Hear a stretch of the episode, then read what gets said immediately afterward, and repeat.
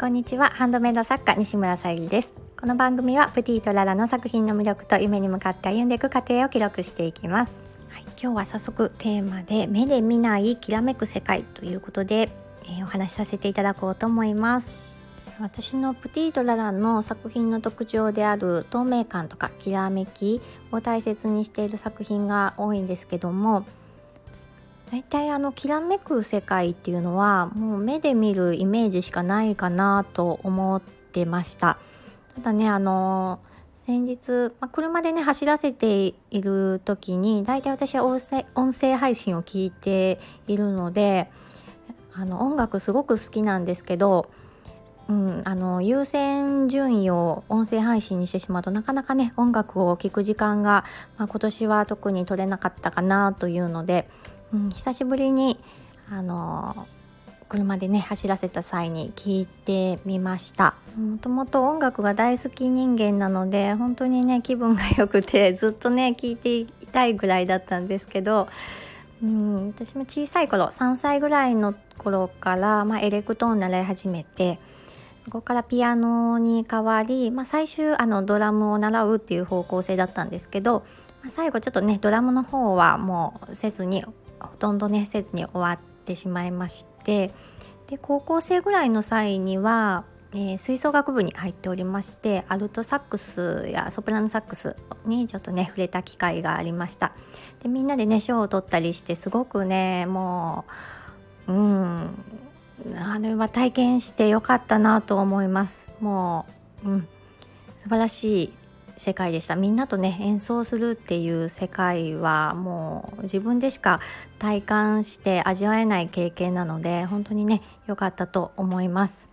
で私のそのアルバムリストの中に、えー、米津玄師さんの「オリオン」っていう曲がね入ってまして、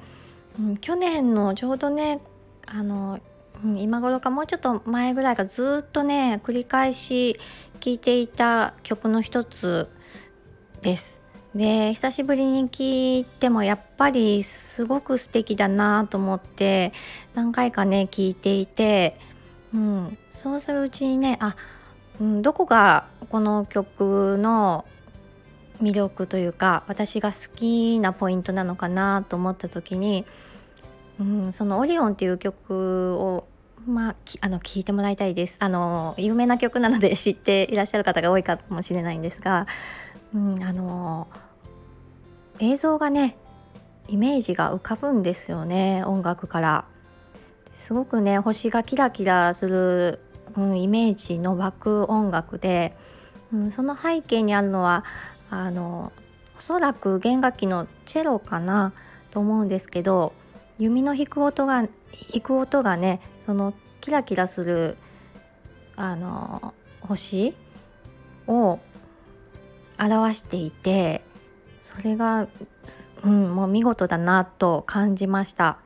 で夜空のねあの凛とした空気の中で、うん、オリオン座とか星を見ている情景が浮かぶ、うん、そういう世界が音楽にはねあるんだなと思って目で見なくとも人にねあのきらめく世界をイメージで沸かせることができるって本当素晴らしいなって思いました。私はちょっとね知らなかったんですけどアニメで3月の「ライオン」っていうアニメかなもうなんか使われていたようでその作り作るにあたっての米津玄師さんの思いとかもねちょっと書かれていた文面などを見ながらハンドメイドとはまたジャンルは違えど、うん、あの芸術的なねあの表現の仕方に感激しました。昨日のねあの配信でも少しあのお話しさせていただきましたあの